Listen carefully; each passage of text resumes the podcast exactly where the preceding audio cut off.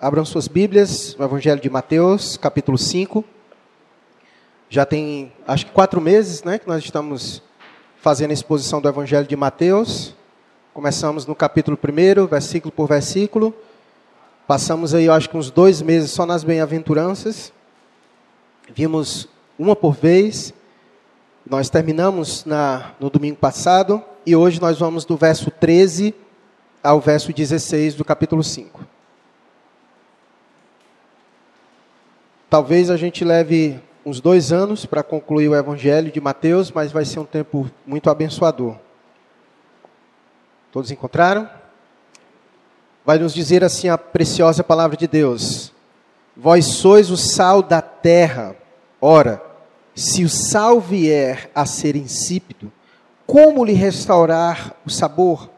Para nada mais presta, senão para lançado fora, ser pisado pelos homens. Vós sois a luz do mundo. Não se pode esconder a cidade edificada sobre o um monte, nem se acende uma candeia para colocá-la debaixo do alqueire, mas no velador, e alumia todos os que se encontram na casa. Assim brilhe também a vossa luz diante dos homens, para que vejam as vossas boas obras e glorifiquem a vosso Pai que está nos céus. Nós vamos orar mais uma vez. Querido Deus, é com muita alegria que estamos aqui para louvar o Teu nome. Fizemos isso com expressão de gratidão ao Senhor, reconhecendo que somente o Senhor é digno de receber adoração. Fizemos isso como Teu povo, como igreja do Senhor, reunida para adorar ao Senhor. Pai, pedimos a Tua bênção neste momento. Nós compreendemos e acreditamos que o Senhor dirige a tua igreja e nossas vidas por meio de tua palavra. Fiel é esta palavra e digna de aceitação. Que o Senhor nos ajude a acolhê-la com mansidão em nossos corações e que possamos pô-la em prática em nossas vidas. Abençoa Deus cada um dos meus irmãos aqui presente e também todos quanto nos assistem pela internet. Assim nós oramos ao Senhor, no nome de Cristo Jesus. Amém. Pois bem, nós estamos nós iniciamos o Sermão do Monte, conhecido como Sermão do Monte, ele vai do capítulo 5 até o capítulo 7. E como os irmãos já bem sabem, já tenho dito aqui reiteradas vezes, que o objetivo de Jesus no Sermão do Monte é ensinar os seus discípulos que se aglomeraram, que juntou-se uma numerosa multidão, como diz o final do verso 25 do capítulo 4, Jesus quando estava na Galileia, Jesus então reúne esses discípulos para ensiná-los como é que eles devem viver neste mundo como cidadãos do reino de Deus. O tema central do Sermão do Monte, do capítulo 5 ao 7, é o reino de Deus. E aí ele começa com as bem-aventuranças trazendo características desses cidadãos do reino, e ele disse que esse cidadão do reino é humilde, ele, ele chora pelo pecado, ele é manso, ele tem fome e sede de justiça, ele é misericordioso, ele é limpo de coração, ele é pacificador e ele é perseguido por causa da verdade. Então nós vimos todas essas características que constituem aquele que é o cidadão do reino de Deus. E agora, do verso 13 a 16, Jesus continua, ele continua esse discurso e trazendo características sobre esses que são ah, cidadãos do reino, que são seus discípulos. Nós vimos no domingo passado sobre uma característica peculiar aos cidadãos do reino. Aqueles que são cidadãos do reino, eles serão perseguidos. Nós vimos que quanto mais parecidos são esses discípulos com Jesus, com o seu mestre, mais perseguidos eles são. E aí fica evidente que todas as características que Jesus apresentou no Sermão do Monte, eles não são para ser vividos na esfera particular a prova é que ninguém seria perseguido se nós fôssemos crentes somente dentro das nossas casas, escondidos, de maneira que ninguém pudesse ver. Mas ele encerra as bem-aventuranças, dizendo que bem-aventurados são os perseguidos por causa da justiça. Ou seja, por causa do estilo de vida como cidadão do reino do céu, vocês serão perseguidos. Então, isso é a prova de que Jesus tem nos chamado a viver neste mundo como cidadãos do reino, não como agentes 007, não, mas como pessoas que testemunham, que evidenciam essa sua identidade como cidadão do reino. E aqui no verso 13 a 16, Jesus usa duas metáforas para nos dizer que tipo de pessoas somos nós neste mundo. E segundo o verso 13, e segundo o verso 14, quais são as duas metáforas que Jesus utiliza para dizer que nós somos? O verso 13 ele começa dizendo que nós somos o quê? O sal. E o verso 14 ele começa dizendo que nós somos o quê? A luz. Pronto. Jesus nesse momento ele ele é como se ele juntou tudo o que ele disse das bem-aventuranças e ele apresenta que tipo de pessoas são os discípulos de Jesus neste mundo. E ele vai usar essas duas ilustrações, o sal e a luz. E aqui de antemão, Jesus está nos dizendo, nos ensinando nossa identidade. O cristão tem uma identidade no mundo. Nós somos sal e luz. Essas são as nossas identidades. E eu penso que uma das grandes crises no mundo inteiro deva-se pelo fato de a crise de identidade. Não se saber quem é compromete o seu estilo de vida neste mundo. Nós vivemos em um mundo que vive em conflito. As pessoas já não se sabem mais quem elas são elas já não têm mais ciência de que foram criadas à imagem à semelhança de Deus, elas já não sabem de onde veio, quem elas são. As pessoas olham para si mesmas e estão confusas, porque o seu corpo objetivo diz que ela é homem, mas ela se considera mulher, então há uma crise de identidade gigante no mundo. As pessoas já não sabem mais quem são. E eu penso que se a igreja não cuidar, ela vai se perder neste mundo, porque ela vai perder a sua identidade quem nós somos, porque quem nós somos vai ditar o nosso papel neste mundo. Saber quem nós somos é extremamente importante para que possamos viver neste mundo conforme nossa identidade. Por exemplo, num casal, eu apontei para vocês dois, é isso mesmo. Num casal, se não souber os papéis na relação, esse relacionamento vai por água abaixo. Se ele não souber que ele é o homem e o que significa dizer que ele é o homem da relação, qual o seu papel, qual a sua identidade nessa relação, ele não vai saber como se comportar nessa relação. E essa relação vai por água abaixo. Assim somos nós na sociedade. Se não entendemos o nosso papel na sociedade, ela vai por água abaixo. Se não entendemos nosso papel, nós não iremos conseguir viver à luz disso. Portanto, Jesus nesse momento nos traz à luz a identidade. Quem nós somos? E Jesus, por isso, ele começa afirmando, ele começa afirmando, o verso 13 afirmando, vós sois o sal da terra. Ele já começa afirmando, verso 13, vós sois o sal da terra. Verso 14, vós sois a luz do mundo. Então ele já começa afirmando, não é uma hipótese, é uma afirmação. Você é isso. Você é meu discípulo, você é um cidadão do reino, então você é sal e você é luz do mundo. Nós vamos agora pensar sobre o que significa isso. Entendemos então, nós somos isso, beleza, eu entendi isso, Jesus quis dizer isso, mas o que significa dizer que nós somos sal e luz do mundo? Então nós vamos meditar no verso 13 e depois nós vamos do 14 a o 16 por diante. Quando Jesus disse que nós somos o sal da terra, é a, o sal mesmo que ele tem em mente que quer passar para nós.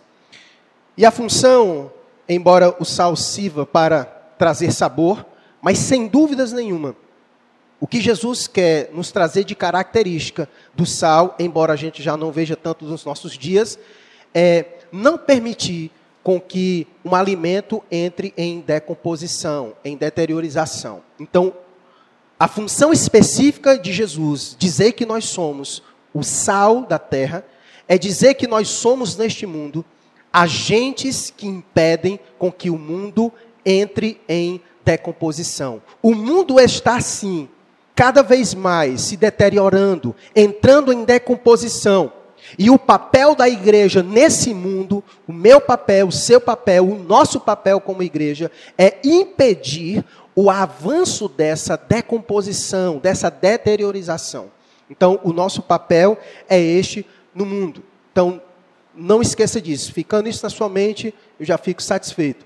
Nós somos o sal. O Senhor nos chamou para isso. Portanto, a igreja ela tem um papel de extrema relevância neste mundo.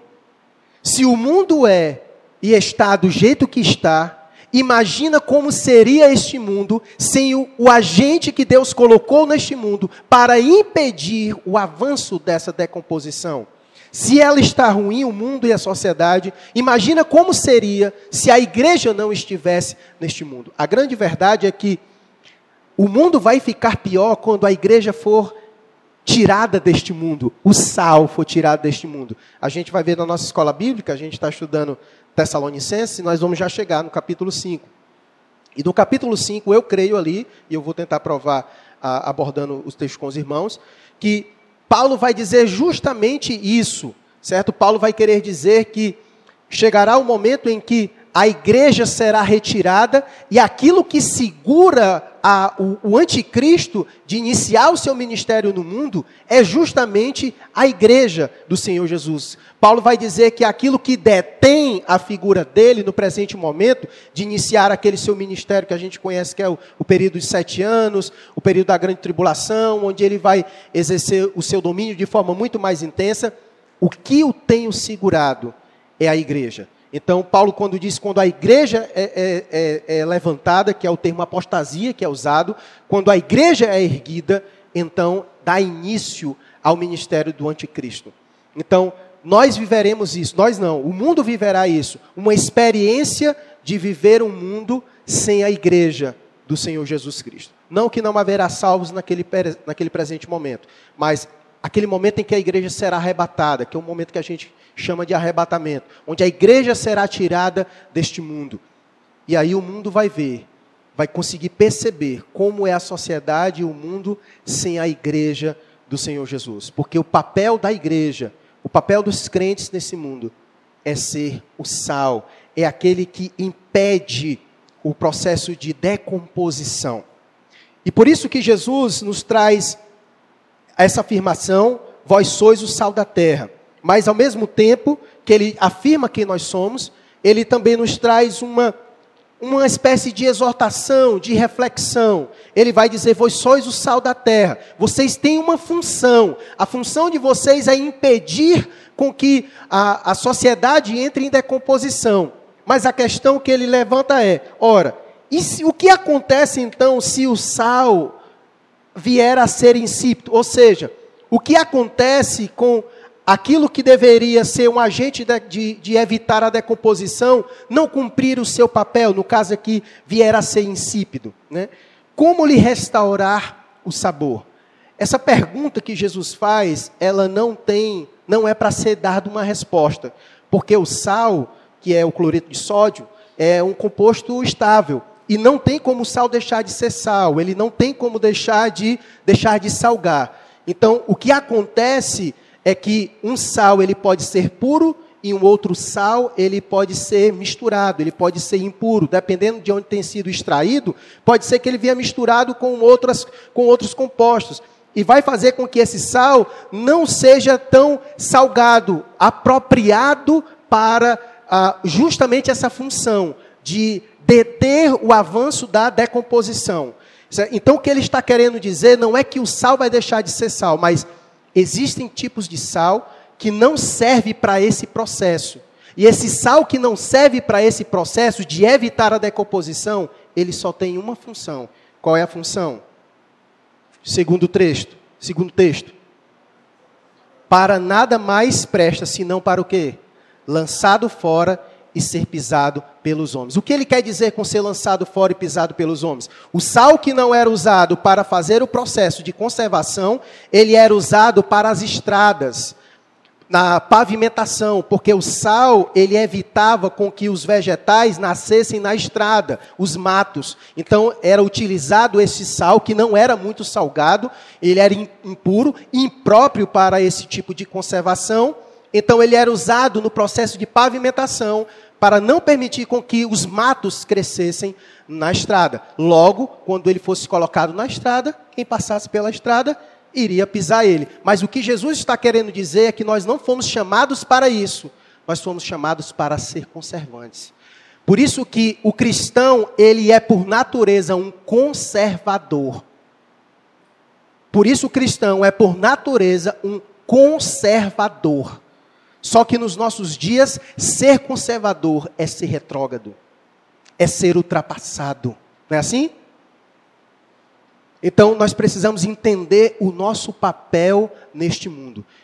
E o que me chama a atenção desse texto é que, embora nós não venhamos a perder a nossa salinidade, porque o sal não pode deixar de ser sal, porque o cloreto de sódio é estável e não pode passar por esse processo, mas pode acontecer de nós é, nos misturarmos e acabar perdendo essa pureza, em vez de ser um sal do qual o Senhor disse que nós deveríamos ser, o puro, que contém o processo de deteriorização, a gente acaba sendo este sal que é lançado fora, que serve para ser estrada.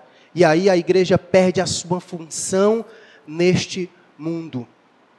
De que maneira nós, nós podemos ver isso de forma aplicada? Ora, se o nosso papel é evitar o processo de decomposição, como nós poderíamos nos tornar um sal com impurezas, nos misturando a tudo aquilo que nós deveríamos evitar, tudo aquilo que nós deveríamos conservar, tudo aquilo que nós deveríamos evitar o, o, o progresso de deteriorização isso pode de alguma maneira nos contaminar. E aí o sal ele deixa de ser impróprio, ele já não vai mais agir, não vai ter mais a sua função. Ele está impuro, ele está impróprio para isso e por isso ele vai ter que ser lançado fora. E de que maneira isso pode acontecer? Quando eu penso sobre isso, eu lembro daquilo que Paulo falou em Romanos capítulo 12, que nós não podemos nos amoldar a este século. O que pode acontecer é isso. Em vez da igreja impedir o avanço da deteriorização, a igreja acaba se amoldando a isso. E a igreja acaba, de certa forma, em vez de impedir, ela acaba sendo influenciada por todo esse processo. Em vez dela ser uma barreira, não.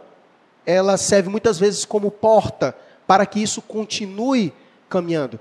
Quer ver um exemplo disso? Nosso papel neste mundo é impedir com que esse processo de deteriorização avance, de decomposição. Vamos trazer isso de forma prática. Vejamos a política do mundo inteiro. Em no aspecto geral, é algo muito triste de se ver a política do mundo, principalmente porque é de lá que se sanciona muitas leis. Quantas leis não têm sido colocado diante da Câmara, diante do Senado, diante dos tribunais, com objetivos claros de trazer decomposição à sociedade. Não é assim? Nós temos, nós temos nos angustiado com isso. São pessoas que entram na política movido por suas ideologias que vão lá para liberar o casamento homossexual, vão lá e fica batendo todo mês para que a ideologia de gênero entre nas escolas. Então, como é que nós, como povo de Deus, podemos agir em função disso? É termos consciência de na hora que a gente for votar, escolher pessoas que são conservadoras, pessoas que compartilham dos nossos princípios. Portanto, nós não podemos simplesmente sair voltando, porque nós podemos estar contribuindo para o avanço dessa decomposição na sociedade. Então, nosso papel seria ser mais consciente. Mas o que, que acontece? Muitos crentes contribuem com essa decomposição. De que maneira? Vendendo seu voto.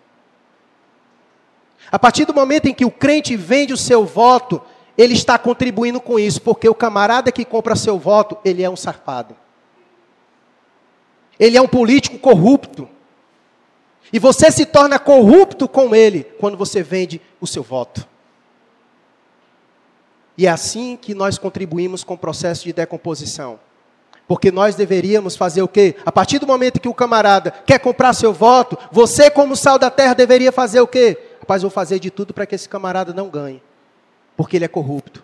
Porque se ele ganhar, o que ele vai. Como é que ele vai nos representar na política? Portanto, aqui eu dei um exemplo, mas poderia dar vários exemplos de como nós devemos evitar, como sal, essa decomposição na sociedade. Hoje pela manhã, na nossa escola bíblica dominical, nós aprendemos algo interessante que Paulo falou na exposição de Tessalonicense. Paulo disse que a vontade de Deus para a nossa vida é essa. Dois pontos. Qual é? Quem estava na escola bíblica precisa dar o coro. Paulo disse de forma bem clara: a vontade de Deus para a nossa vida é esta. Dois pontos. Qual é? A vossa santificação. Essa é a vontade de Deus para a nossa vida. Então nós vivemos em um mundo, e Paulo, nesse contexto, estava trabalhando algo específico. O que era que Paulo estava trabalhando? A imoralidade sexual. Paulo estava trabalhando justamente a imoralidade sexual, e ele disse que é da vontade de Deus que a nossa santificação. Então, nós vivemos em um mundo que louva, que aplaude, que glorifica todo tipo de imoralidade neste mundo. E olha onde nós temos chegado com essas aberrações, as leis que querem permitir, onde alguns países já é liberado adultos se casarem com crianças, terem relações com crianças. Aberrações, coisas gigantescas nós temos visto, aonde a mente pervertida e moral do homem o tem levado. E nosso papel, porque nós fomos chamados para a santificação, nosso papel é não nos acostumarmos a isso tudo. O nosso papel como agentes é não permitir e não sermos influenciados por todo esse tipo de imoralidade em o mundo inteiro. Então, o nosso papel seria rejeitar todas essas coisas e nós, como sal da terra, impedir com que isso avance. Mas muitas vezes isso acaba entrando dentro das nossas igrejas, dentro do nosso próprio convívio. E aqueles que deveriam deter essas coisas acabam sendo aqueles que estão praticando essas coisas. Tem se tornado cada vez mais comum relações sexuais fora do casamento dentro da igreja, fornicação, divórcio, adultério, manchando, trazendo escândalo, aqueles que deveriam ser usados por Deus como sal eles acabaram sendo influenciados por toda a cultura. Ele já não conserva mais as coisas, ele está também se deteriorando. Está também se deteriorando. Deus tem nos chamado para ser sal. E como ele disse, se o sal vier a ser insípido, como lhe restaurar o sabor? Não restaura. Para nada mais presta, senão para ser lançado fora e pisado pelos homens. A proposta aqui de Jesus não é traçar uma estratégia como restaurar o sabor. É uma pergunta retórica no sentido de não ter resposta. Ele não quer dar resposta. Ele quer apenas dizer que quando ele perde a sua capacidade de fazer isso para nada presta. Ele perdeu a sua função. E a nossa função é essa. Por isso que eu falei sobre identidade. Precisamos ter muito claro qual é a nossa função neste mundo, qual é o nosso papel, qual é a nossa identidade. E eu sei que fazer isso no mundo que nós vivemos, nós vamos pegar briga. Porque o mundo quer se deteriorar mesmo. O mundo quer ir de mal a pior mesmo. As pessoas não temem a Deus, não amam a Deus, não são conservadoras, estão nem aí para os princípios de Deus, elas querem se afundar nisso mesmo. E qualquer um que se levante contra isso, eles batem de frente. Por isso que o versículo anterior os versículos anteriores, Jesus está falando sobre o quê? Sobre perseguição. Ele está falando sobre perseguição. A igreja que se levanta como um sal para ser aquele agente que vai impedir, nós vamos ter resistência. É como um, grande rio que está em sua plena força. E ela sai destruindo tudo. E o Senhor nos chama para ser uma barreira. E vai ter atrito nisso e vai ter perseguição. Porque o mundo ama, louva isso mesmo. Mas o Senhor tem nos chamado para ser o sal. O Senhor tem nos chamado para ser o sal. O sal dessa terra. Ninguém mais tem essa função no mundo, a não ser a igreja, a não ser os discípulos de Jesus. Somente eles têm essa capacidade de serem o sal da terra. O Senhor nos chamou para ser o sal da terra. Vejamos o versículo 14.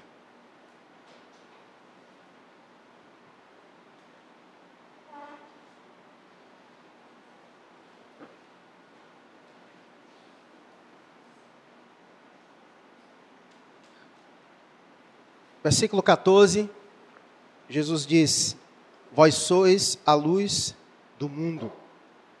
Não se pode esconder a cidade edificada sobre um monte, nem se acende uma candeia para colocá-la debaixo do alqueire, mas no velador e alumia a todos os que se encontram na casa.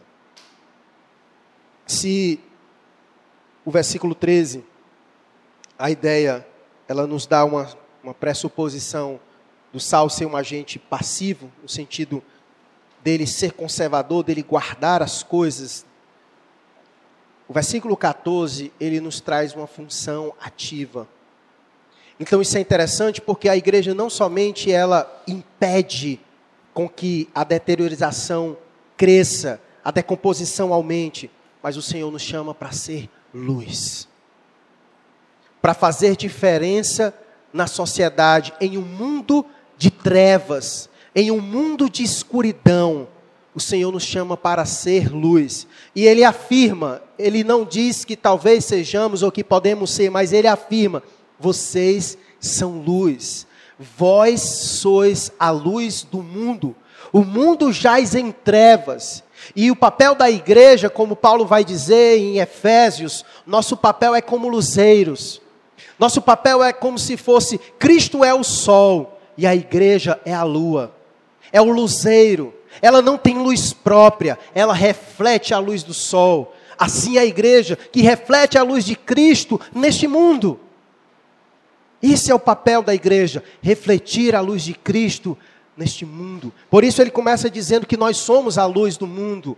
A luz não é própria, não é nossa, ela vem do Senhor. Por isso que ele vem falando sobre as bem-aventuranças, porque quanto mais parecidos com Jesus nós formos, mais nós iremos então espalhar, brilhar, iluminar a luz de Cristo neste mundo.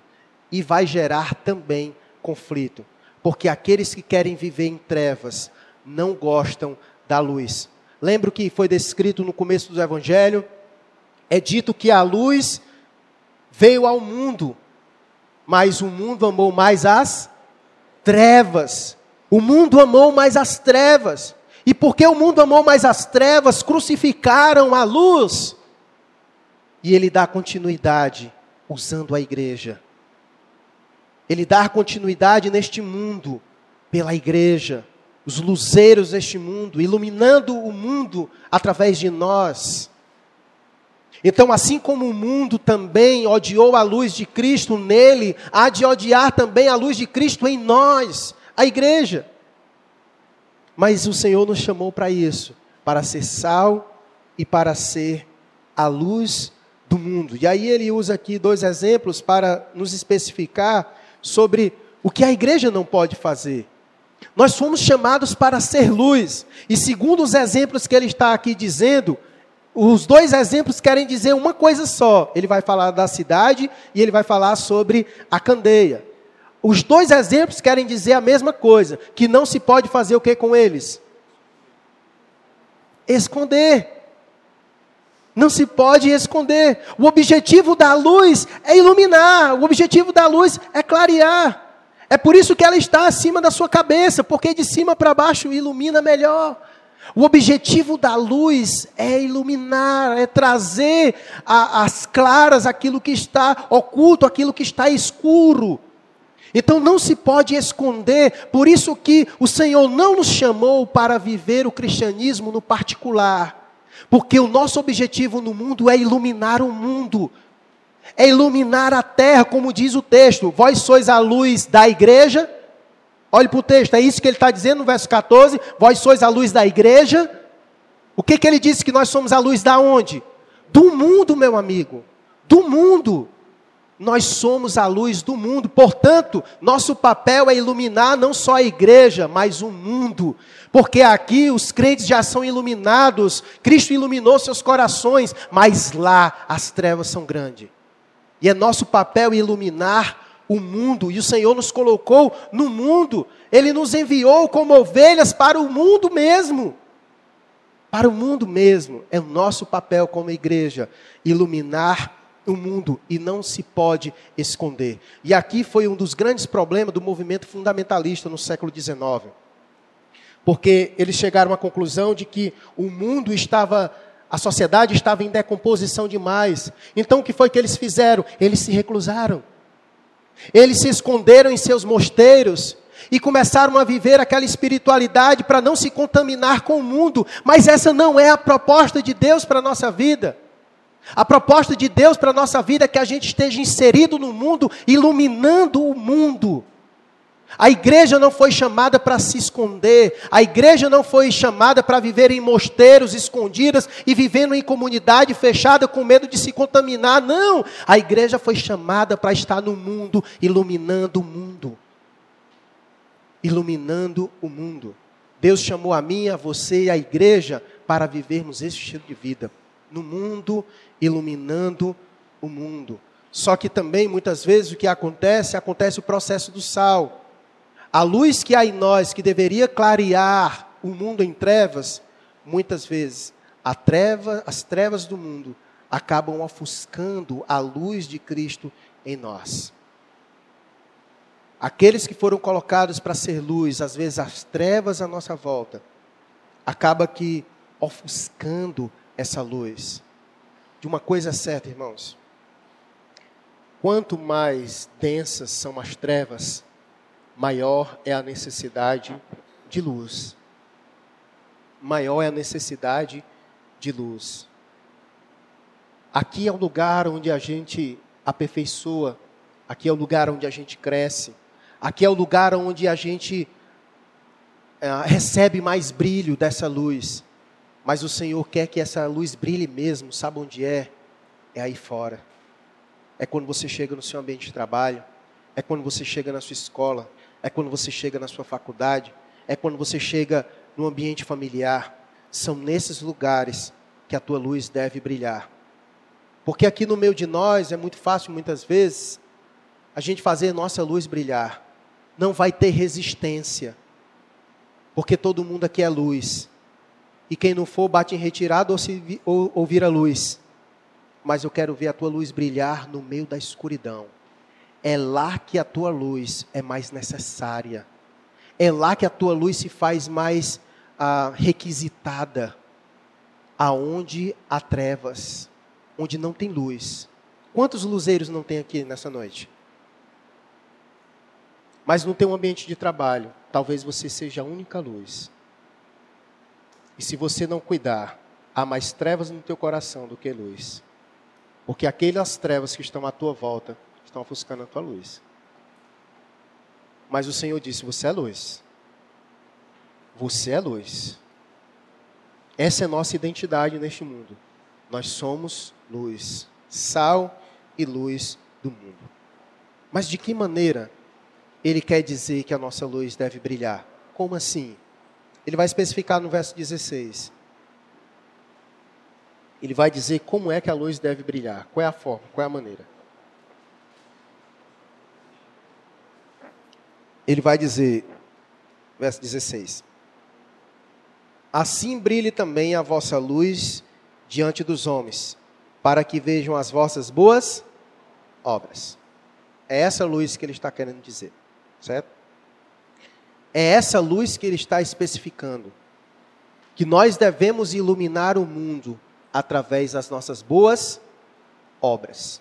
Se o mundo está em decomposição, se o mundo é marcado por más obras, que não vêm de Deus, que vêm da carne, o Senhor então deseja que nós, como luz deste mundo, nós venhamos a impactar este mundo através das nossas boas obras, porque existem as más obras assim também como existem as boas obras.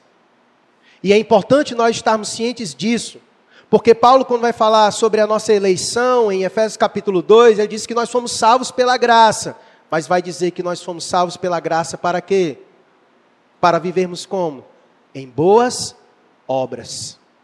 Nós somos chamados, eleitos pelo Senhor, para vivermos a prática das boas obras. As boas obras não nos salvam, mas testificam que nós somos salvos do Senhor. É através das nossas obras que alguém olha para nós e identifica que aqui há uma luz. É através das obras que eles olham e diz: aqui há alguém que foi iluminado por Cristo Jesus. Então o objetivo é esse, é que o Senhor deseja que sejamos luz neste mundo, vivendo a prática das boas obras, vivendo tudo aquilo que ele já descreveu nas bem-aventuranças, como humildes de espírito, como mansos, como misericordiosos, como limpos de coração, como pacificadores. Então ele deseja que nós sejamos assim, homens e mulheres que praticam as boas obras, não para a nossa glória, mas para um fim específico. Qual é o fim qual é o fim específico que Jesus apresenta? Que a nossa luz deve brilhar diante dos homens. É para a minha glória, é para a sua glória, é para o nosso reconhecimento. Para que é afinal? Para que vejam as boas obras e glorifiquem a vosso Pai que está no céu. Esse é o objetivo. Esse é o objetivo principal. Assim como as más obras trazem vergonha ao Senhor, assim como as más obras fazem as pessoas apontar o dedo e dizer, e é porque é crente, as boas obras também trazem glória a Deus, o oposto. Porque alguém dizer assim, está vendo aquele dali? é um crente. Glorificam a Deus pelas boas obras daquele que é crente. Então, esse é o objetivo do Senhor. Que nós estejamos neste mundo iluminando através das nossas obras, para que as pessoas vejam. Então a gente precisa primeiro fazer uma coisa: precisamos sondar os nossos corações, porque nós vivemos hoje em um mundo de publicidade, onde as pessoas sentem um desejo intenso de tornar visível aquilo que ele faz, mas muitas vezes ele faz isso com o objetivo de receber uma curtida, de receber um comentário, de trazer visibilidade para si, mas o Senhor diz: não, brilhe a vossa luz, mas que brilhe com um objetivo específico, para que os outros vejam as suas obras e glorifique a seu Pai que está nos céus. Então, na verdade, as nossas obras devem servir como um palanque para que o Senhor seja visto. Nossas obras, elas devem ser como um holofote que ilumina para Cristo e as pessoas glorifiquem Ele. Que nós sejamos apenas um instrumento para promover a glória dEle. Por isso que o objetivo é esse, Ele nos chamou para a prática das boas obras, mas não para a nossa honra, não para a nossa glória, mas para a glória dEle. Esse é o nosso estilo de vida. Esse é o nosso papel no mundo. Vivendo neste mundo como luz do mundo, para que Deus seja glorificado em nós, por meio de nós e através de nós, porque dele, por meio dele, para ele são todas as coisas. As coisas.